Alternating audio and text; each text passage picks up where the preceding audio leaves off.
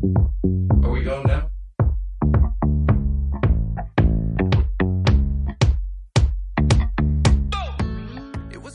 tal amigos? Bienvenidos al primer capítulo de podcast de Seducción y Poder. Hoy voy a trabajar en una asesoría que, que hice eh, de un correo de un seguidor de nuestra página eh, para que ustedes entiendan más o menos cómo es el proceso de la asesoría. Entonces, el caso es así, obviamente va a ser anónimo por respeto a la situación de la persona, etc. Caso dice así, estimado amigo, este es mi caso. Llevo con mi novia un poco más de tres años, ella es una mujer muy especial dentro de su personalidad, tiene cosas súper buenas y llamativas, no solo a mis ojos, sino ante los ojos de todos los hombres. Esto es verdad hasta cierto punto, siempre y cuando, digamos, uno no puede poner a una mujer en un pedestal nunca. No, no es la idea, no se trata de esto. Así como ella es buena y tiene aspectos muy positivos, uno también puede tener aspectos muy positivos. Es decir, no es la única mujer en el mundo que tiene aspectos positivos, es lo que quiero decir con esto. Está bien que otros hombres la miran, etcétera, pero no es la mujer, pues, la mejor mujer del universo creo que no es, porque hay 7 billones de mujeres aproximadamente, creería yo. Entonces, hay que tener cuidado con esto. Si bien es cierto, uno debe tener ciertos estándares con la persona, con la pareja, sea hombre o mujer, de, de acuerdo a tus necesidades, de acuerdo a lo que tú quieras, por ejemplo, la belleza física es un aspecto solamente. Tú no puedes fijarte en una mujer solo porque es bella físicamente, tiene que tener otras cualidades que la hagan, digamos, una mujer valiosa para ti. En fin. Entonces, siguiendo con el correo, dice así. Tiene algo que de pronto es de cuidado y de sus constantes cambios de ánimo pasa de la euforia a la depresión en cuestión de un segundo de tiempo. Nuestra relación ha pasado por épocas muy buenas como muy malas. Hemos terminado varias veces durante ese tiempo que terminamos. Ella, ella se ha permitido interactuar con otros hombres. Que al cabo de tiempo corto termina y vuelve y me busca.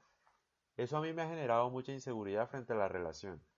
Incluso sé que ella estando conmigo hace un año y medio, más o menos, dejó entrar a otro hombre en su vida y me cambió por él. Terminaron, me buscó y yo lo acepté. Y bueno, así sucesivamente han pasado detalles malucos y he dejado pasar las cosas. Acá, volviendo al tema de los estándares, tú como persona tienes que tener un mínimo y un máximo que debes aceptar de los demás. Porque si no, las personas faltarán, te faltarán el respeto constantemente. Si ella te fue infiel a ti, tú no deberías estar con ella, no, no tiene ningún sentido.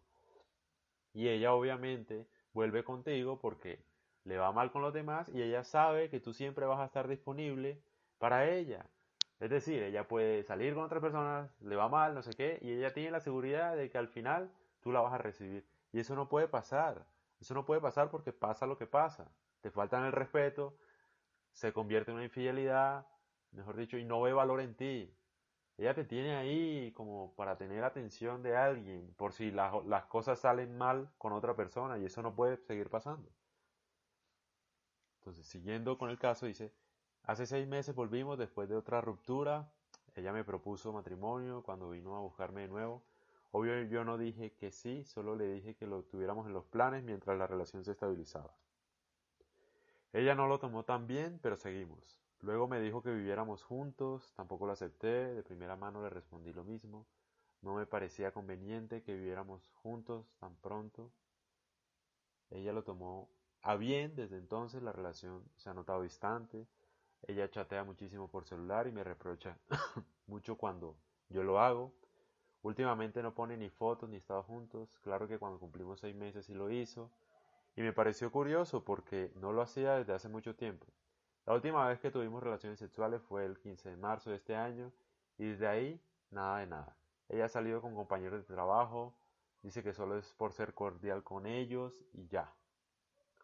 Hace poco hace poco cambió de trabajo y se ve mucho con su supuesto jefe a entrevistas de cosas laborales, pero mientras habla conmigo o cuando terminan sus supuestas reuniones ya se quedan compartiendo algo, sea una cerveza o algo de tomar e incluso hubo un día hasta tarde de la noche, hago la salvedad que me avisa cuando hace esto, hubo una ocasión que no me avisó e incluso ese día me preguntó a qué hora yo salía de trabajar.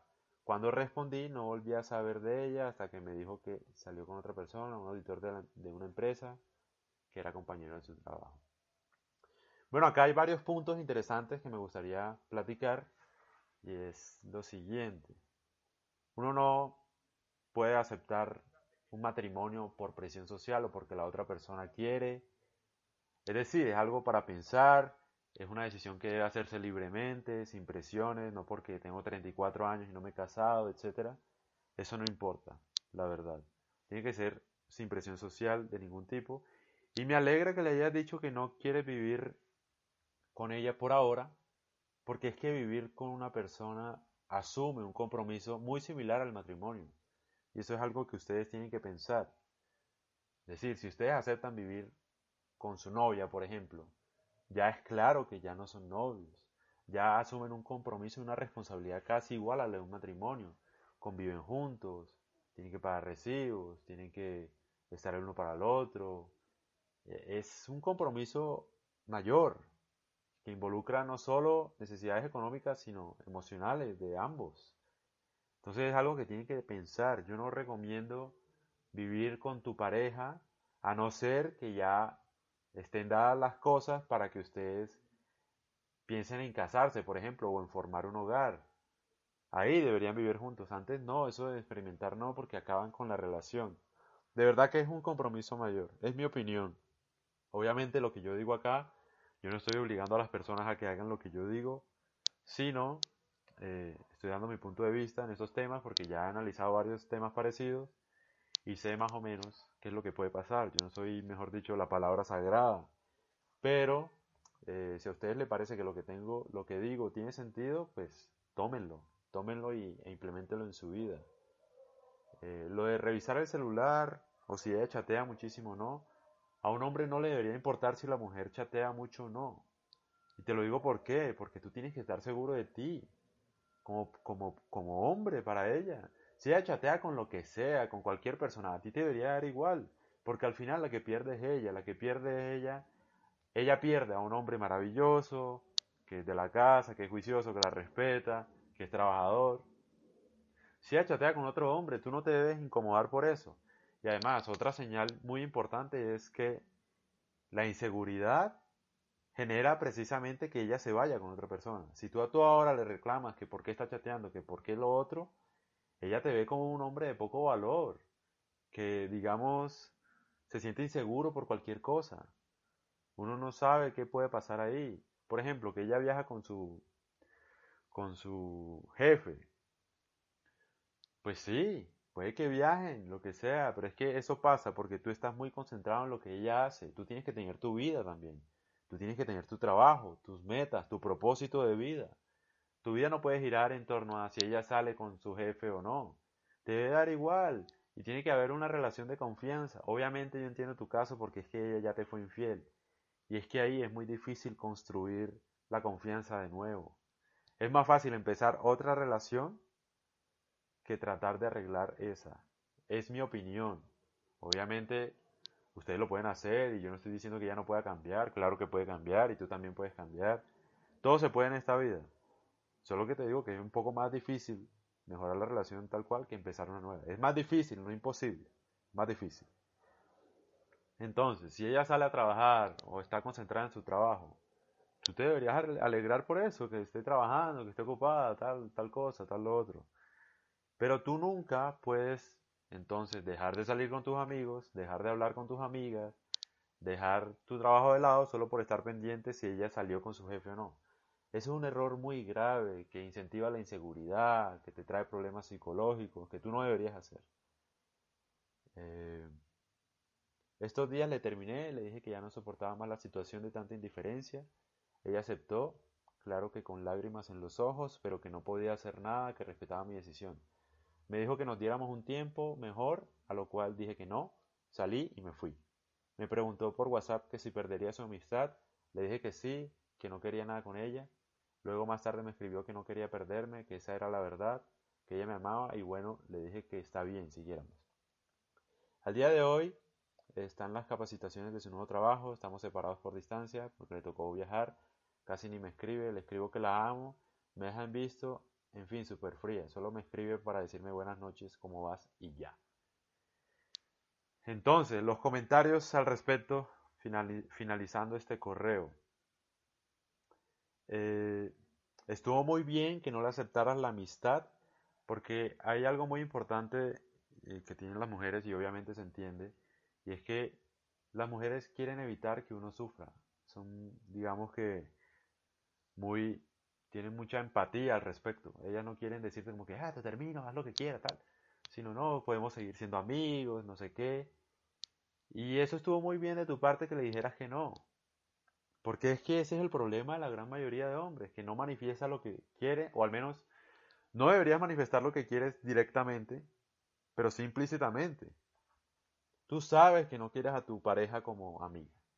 Entonces, ¿para qué la vas a tener como amiga? Para ver cómo se va con otra persona. Ella obviamente va a tener tu atención mientras consigue otra persona, después consigue otra persona y tú sigues ahí como el amigo. Y yo creería que eso no es conveniente. O sea, si tú no quieres tener a tu pareja amiga, pues no la tengas. A no ser que sí quieras que sea tu amiga de verdad, pero dejémonos de mentiras. ¿Sí me entiendes? Tú quieres a tu pareja y punto, no como amiga. Y eso estuvo muy bien. Y ella, al ver que tú tuviste una posición fuerte de negociación, que ibas a dejarlo todo, que esa es la posición más fuerte de negociación, ella enseguida, te amo, no sé qué, vuelve conmigo, tal. Creo que el error tuyo fue aceptar las cosas tan fácilmente. Es decir, estamos hablando con una persona que ya te fue infiel, que ha tenido errores contigo. Tú no puedes aceptar solamente porque ella te dice, ay, te amo, volvamos. Y tú dices, bueno, sí, volvamos. Por lo que te dijo, por lo que te digo, tú tienes que tener unos estándares en tu vida, aceptar un mínimo y un máximo de una persona y de todo a tu alrededor. O sea, ¿qué estás dispuesto a aceptar de tu pareja? No, no es escoger a una pareja que te toque ya, la idea es que sean felices. Y no te digo que no vayan a tener dificultades, claro que lo van a tener, es normal, todas las parejas discuten, todas las parejas pelean. El problema es cuando tú eh, no tienes un estándar. Entonces ella puede hacerte lo que quiera, lo que quiera contigo, y tú lo vas a aceptar, tú no vas a decir nada, tú al final la vas a perdonar. Ese tipo de cosas no está bien, porque tu, tu vida es, valiosa. Tú tienes que tener respeto por ti mismo, si no nadie lo va a tener. Entonces no se trata de odiarla, ser resentido ni nada, sino acá pasaron unas cosas, yo no estoy dispuesto a aceptar eso. De pronto si cambias con el tiempo, lo podemos discutir, eh, pero por ahora creo que no. Creo que no quiero estar contigo, o no quiero estar contigo, quiero estar solo, y punto. Y tomar la decisión y, y ya. No te preocupes, yo sé que eso genera incertidumbre porque tenías una pareja ya establecida y ahora para buscar otra. Pero es que al final uno tiene que buscar una pareja con la que uno sea feliz, con la que al menos haya un mínimo de respeto. Cuando no hay respeto, no hay nada. Y eso quiero que lo tengan claro. Por eso este podcast se va a llamar eh, aumenta tus estándares, o los estándares de, tu vida, de tu amor, de, tus relaciones de pareja. Cómo tener estándares, o la importancia de los estándares para mí. Es muy importante que tengan estándares en la vida, porque si no la gente va a pasar por encima de esos estándares. Y es así, es normal. Eh, bueno, con respecto a, eso que le escribiste, que la amabas y te dejó en visto, etcétera, súper fría, eso pasa precisamente porque no, no estás entendiendo muy bien lo que significa la seducción. La seducción es, digamos, la creación del tiempo suficiente para que surja el deseo, para mí. Cuando tú le manifiestas a una persona todo lo que sientes por ella, acabas con el deseo, acabas con la seducción. Y es verdad, hermano. Por eso es muy importante las miradas, la sutileza, el juego, el coqueteo. Tú no vas y le dices a una mujer, no, te amo, es que me gustas mucho y ya, y pretendes que ella te diga, ay, yo también, sí, seamos felices para siempre. Eso no funciona. Eso no funciona, es aburridor, es básico. Eh, cuando ella está segura de que te tiene y de que no eres un reto para ella, ella se aburre. Y se va y se busca otro hombre que sea un reto para ella, que le genere otro tipo de emociones. no se la puedes hacer tan fácil a ella, tiene que ser un reto. Ella tiene que verte a ti como un reto, como un hombre, como que diga, ¿será que él me ama? ¿Será que no me ama? Y no estoy diciendo que seas un patán. Yo, por ejemplo, tengo una relación de hace bastante tiempo y, y yo, claro que tengo muestras de afecto con, con mi pareja, con mi novia. Eh, tengo todo tipo de muestras de afecto, de cariño. Ella sabe que la amo. Lo que pasa es que estoy enfocado en mi propósito de vida, que a veces no la llamo tanto, no insisto tanto. Y ella dice, oye, ¿será que me extraña? ¿Será que le hago falta? Y yo, claro que sí. Tal, veamos, no sé qué. Pero ese tipo de acciones que ella hace que me busca son las que tú deberías implementar. Y no se trata de, de que es que tienes que hacer que tu pareja te busque más que a ti o, o de que no le tengo que escribir tanto, no, sino que tú tienes que tener un propósito de vida más allá de tu pareja. Y eso te hace ver un hombre atractivo, te hace un hombre con retos, te hace un hombre que, que no es tan básico como los demás, que no vive pendiente solamente en torno a ella, sino que tiene una vida más allá de ella. Eso hace que ella sea un reto para ti y ella le va a gustar ganarse tu, tu, tu atención, le va a gustar, le va a gustar hacerlo, le va a gustar eh, llamarte, decirte eh, qué estás haciendo, averiguar qué estás haciendo. Lo que quiero decir con esto es que la seducción eh, es indirecta. Entonces cuando tú le escribes que te amo y te dejan visto, está todo mal. Y obviamente sería peor si tú le reclamas porque te dejan visto. Probablemente ella estaba ocupada, estaba trabajando, etcétera, y se le olvidó responder. Entonces tú no tienes por qué ponerte enojado porque no te respondió eso. Porque eso sería inseguridad. Volviendo al tema de la inseguridad, eso sería ser inseguro. Porque no me responde qué hago, qué hago, qué hice mal, no sé qué. No, pues tú le dices te amo y ya, y punto. Eso no pasa nada. Si no te responde, pues no te responde y ya. No le escribas más y punto. Ya le dejaste el mensaje. No es más de eso. Eh, entonces, eso es lo que te recomiendo. Eh, otro tip que les recomiendo es no estar tan pendiente del WhatsApp, escribiéndole a, la mujer que les gusta o a su pareja todo el tiempo. Denle el espacio para que ella los extrañe, para que piensen ustedes. Uno puede manifestarse, o sea, en la persona, mentalmente, o sea, tú puedes manifestarte mentalmente en otra persona, no solamente porque le escribes todo el día. Con no escribirle, ya la otra persona está pensando en ti, por ejemplo. Entonces, concéntrense en sus metas, en su desarrollo y personal, profesional, etc. Y sean los hombres que siempre quisieron ser. Punto. Ese es mi consejo. Este es el primer podcast. Espero lo disfruten. Si quieren, se pueden suscribir eh, para recibir correos semanales. Cuesta 3 dólares mensuales, imagínense. Súper barato y van a tener acceso a contenido de calidad los fines de semana les estaré enviando correos de calidad de estos temas. Eh, y nada, eso básicamente es como pagarme una cerveza por el contenido valioso justo y creería que hace mucha falta aprender de estos temas para que no pasen casos como el que acabé de leer. Es muy importante eh, que todos tengamos una meta y un propósito de vida más allá de las mujeres, más allá de tu pareja. Es muy importante, porque al final eh, nosotros estamos acá nada más un ratico y algún día nos iremos de este mundo. Entonces, yo creo que uno debería tener una vida eh, de acuerdo a sus estándares, de acuerdo a sus estándares, de acuerdo a sus sueños, a lo que está dispuesto a aceptar de los demás y de la vida misma. Obviamente lo que puedes controlar, hay cosas que no puedes controlar, pero con respecto al respeto de tu pareja, eso lo puedes controlar y lo puedes hacer muy bien. Entonces, espero que les haya gustado este podcast. Nos estamos viendo. Eh, muchos saludos y hasta luego.